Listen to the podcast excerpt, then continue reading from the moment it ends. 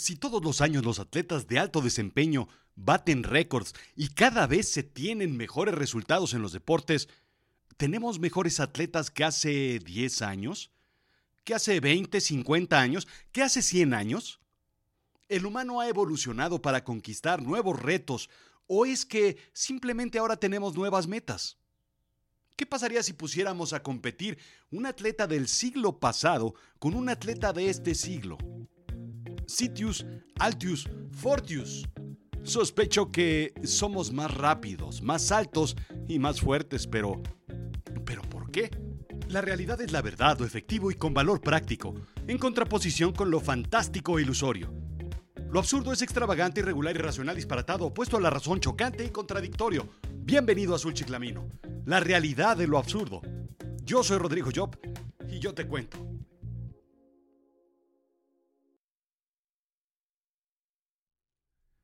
Me gustan las Olimpiadas. Me gustan las justas deportivas. Me gusta ver diferentes deportes, pero sobre todo me gusta ver cómo los récords se baten, cómo hacen pedazos en instantes lo que a los atletas anteriores les costó años de entrenamiento, trabajo y literalmente sudor y lágrimas. Nada más triste, creo yo, que es romper un récord y que tu récord no dure ni medio día. Vamos, ni una hora. Vamos, duraba más una cubita en casa de José José que el récord de Heidi Rosenthal. Rosenthal rompió el récord del pentatlón moderno femenino en 1972, durando apenas 1.12 segundos. Sí, su récord no duró ni dos segundos para ser batido nuevamente. Su reinado fue tan corto que difícilmente sería recordado. Cuenta grunge.com que seguramente ni se enteró de haberlo roto. Por supuesto, imposible disfrutar algo en tan poco tiempo. Pero saber que se ha roto un récord una marca, una línea o un límite arbitrario emociona por diversas razones. Primero, la nueva marca en sí. Segundo, saber que el ser humano se está superando a sí mismo. ¿Hasta dónde seremos capaces de llegar? El primer récord de los 100 metros planos de hombre fue en 1912. Lo obtuvo Donald Lippincott de los Estados Unidos. 10.6 segundos. Armin Harry, de la República Federal Alemana, logra por primera vez tocar los 10 segundos en 1960. Pero no fue sino hasta 1968 que se logra romper la barrera de los 10 segundos con Jim Hines de Estados Unidos con 9.95 segundos. 48 años para llegar a los 10 segundos y otros 8 años para poder bajar de los 10 segundos. ¿No es fantástico? En 2010, Usain Bolt logra llegar a los 9.58 segundos. El ser humano es tan poderoso, determinado, preciso, que nos empujamos brutalmente para que en 100 años logremos disminuir un segundo en una prueba. ¡Un segundo! Si no vives para esto, entonces no sé para qué vives.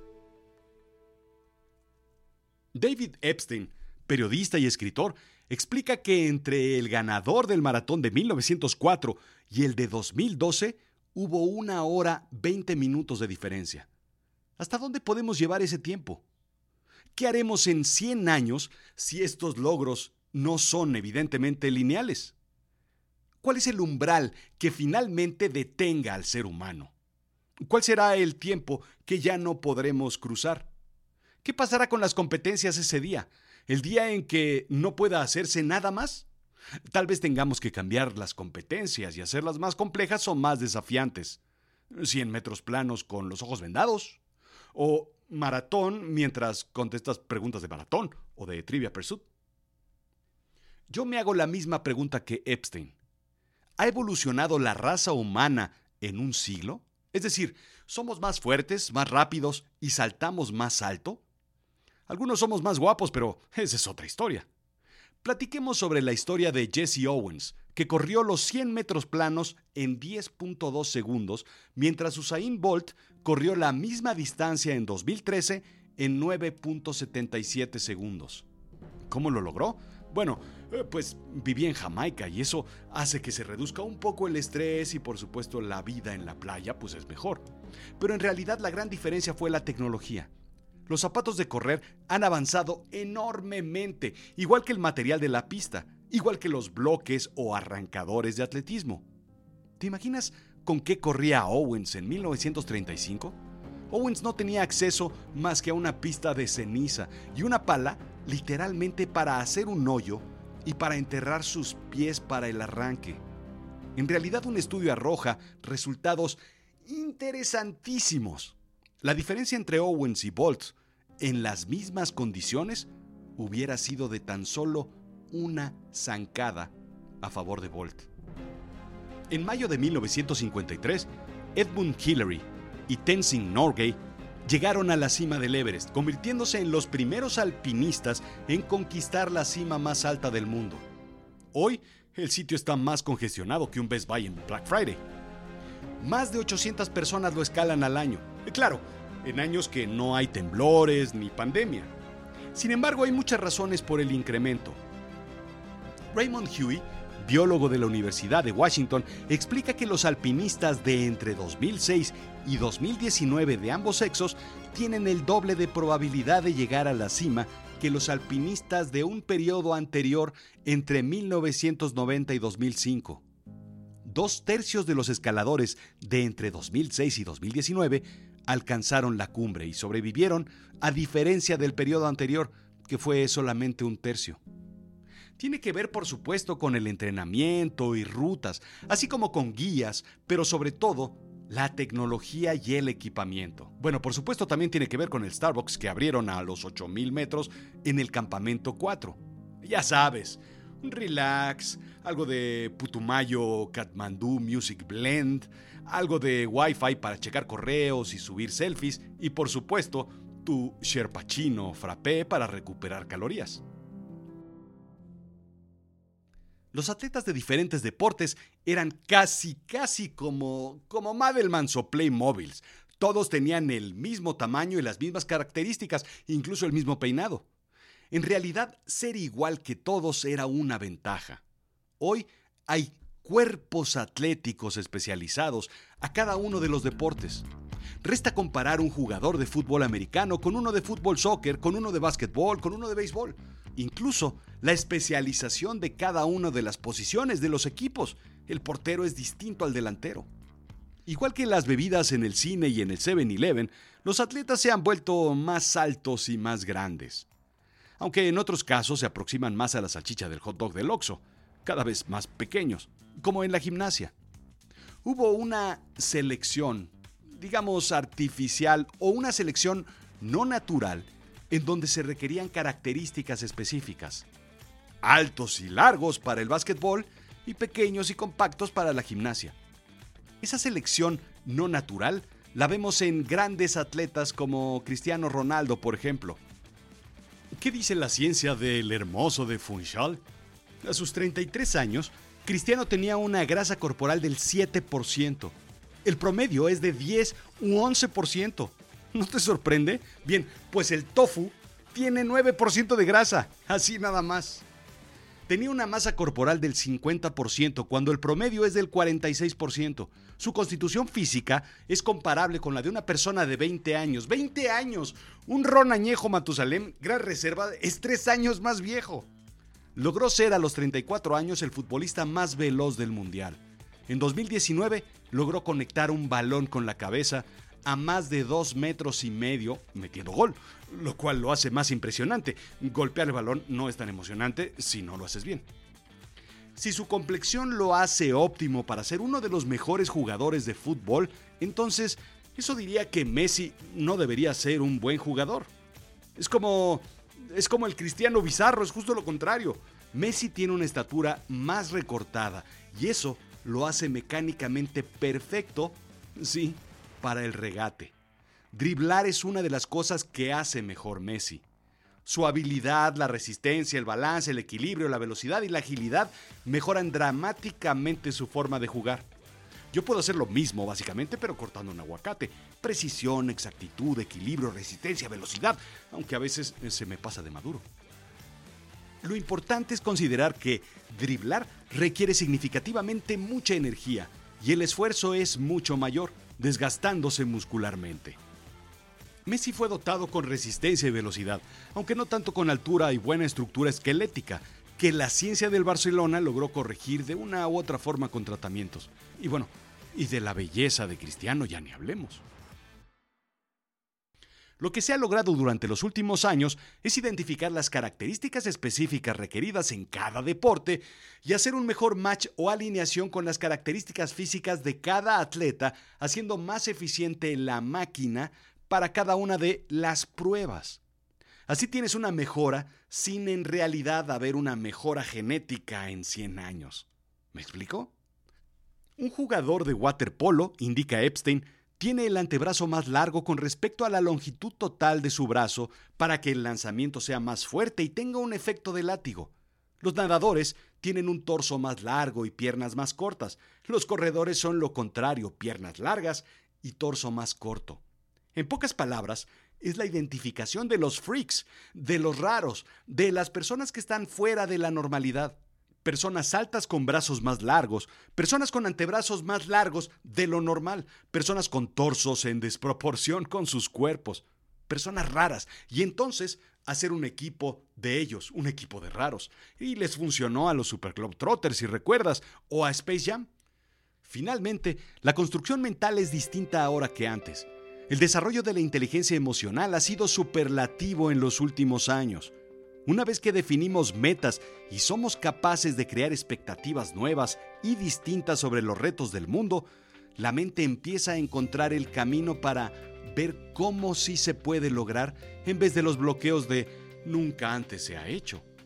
Las herramientas hoy en día son ilimitadas y hay miles de formas de convencer a la mente para que el cuerpo lo siga. La visualización de una realidad mental es tan creíble como la realización misma antes, incluso de que se realice. El cerebro es capaz de identificar una historia que escucha como real, y eso es lo que el trabajo mental realiza. La historia de la proyección mental y la ejecución a través de los puntos anteriores, el desarrollo físico y el uso de tecnologías. Pero la ciencia explica otros factores con respecto a los grandes y exitosos atletas. Veamos a Colin Kaepernick, ex quarterback de los 49 de San Francisco y hoy activista estadounidense. ¿Lo recuerdas? Si no eres fan del fútbol americano, tal vez lo reconozcas en alguna campaña de Nike, con un enorme afro. Piensa, digamos, en Billy Preston, en Earth, Wind and Fire, en Diana Ross y multiplica su peinado por tres. Kaepernick es famoso por arrodillarse durante el himno nacional al iniciar los partidos de la NFL en protesta de la brutalidad policiaca y la inequidad racial en los Estados Unidos. Pero me, desvío del tema. Un atleta nato.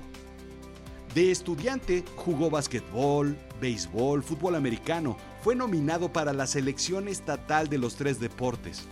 En 2009 fue seleccionado en el draft de los Chicago Cubs. Sí, béisbol. Y por supuesto, prefirió jugar fútbol americano.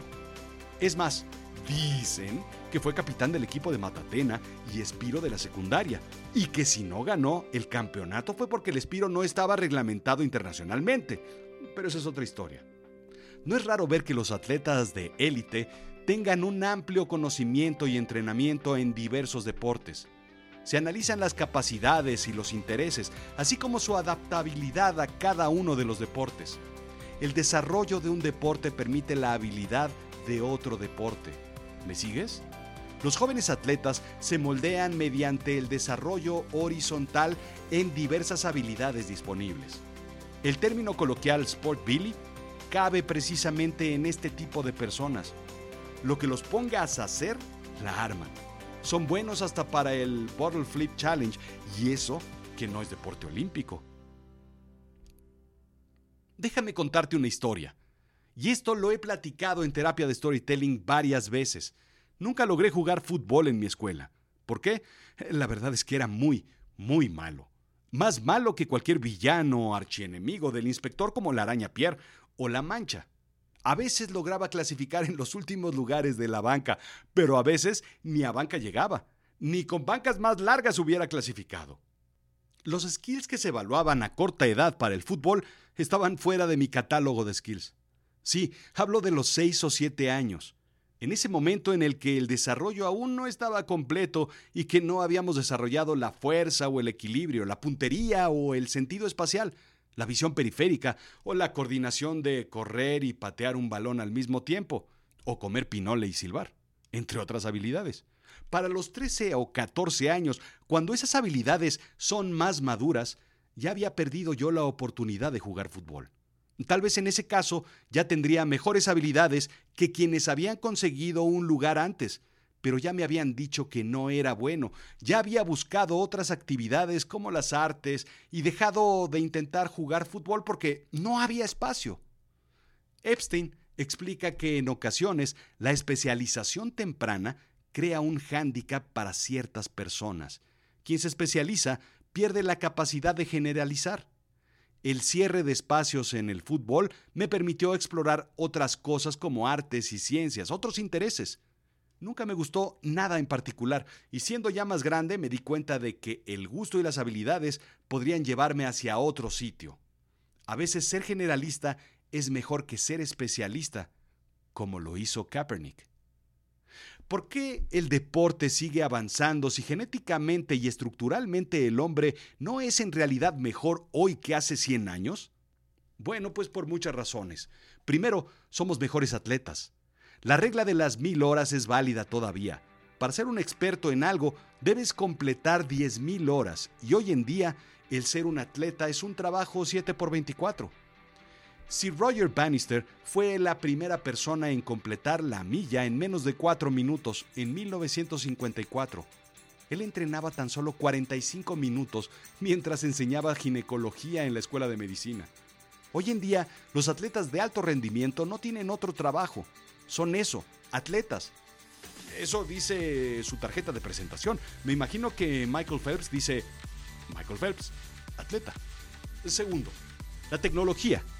Las pistas para correr son más eficientes y no roban energía amortiguándola. La reimpulsan al cuerpo para que la carrera sea más eficiente. Las albercas de natación evitan olas que contrarresten el movimiento. Todos los uniformes tienen tecnología que corta el viento, igual que las bicicletas y los cascos. Eso hace que nuevas tecnologías tengan ventajas con respecto a generaciones anteriores. Es más fácil romper récords. Tercero, la alineación de características físicas con respecto a deportes específicos. Cuarto, la mentalidad del atleta se ha reconstruido enormemente.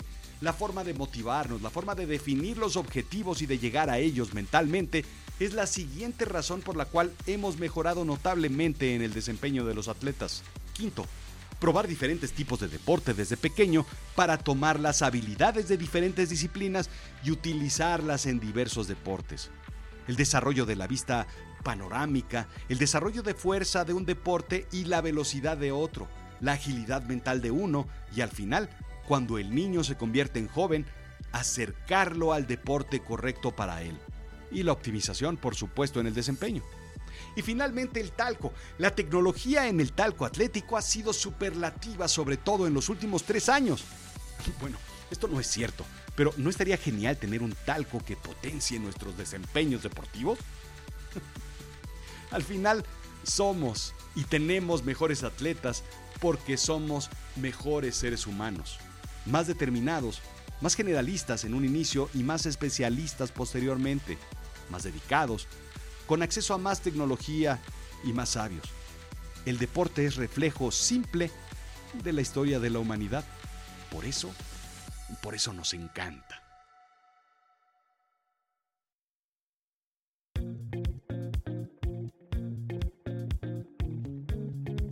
Esto fue Azul Chiclamino, la realidad de lo absurdo. Yo soy Rodrigo Job. Sígueme en Instagram, en Twitter, Rodrigo-Job, en Facebook, sígueme en YouTube, sígueme en, sígueme en todos lados, hasta en TikTok. Escucha Avisen a Berlín, una nueva obra de Azul Chiclamino Originals. ¿Dónde? Pues en avisenaberlin.com. Y sígueme en todos lados, en azulchiclamino.com y pues ya sabes, ¿qué te voy a explicar yo?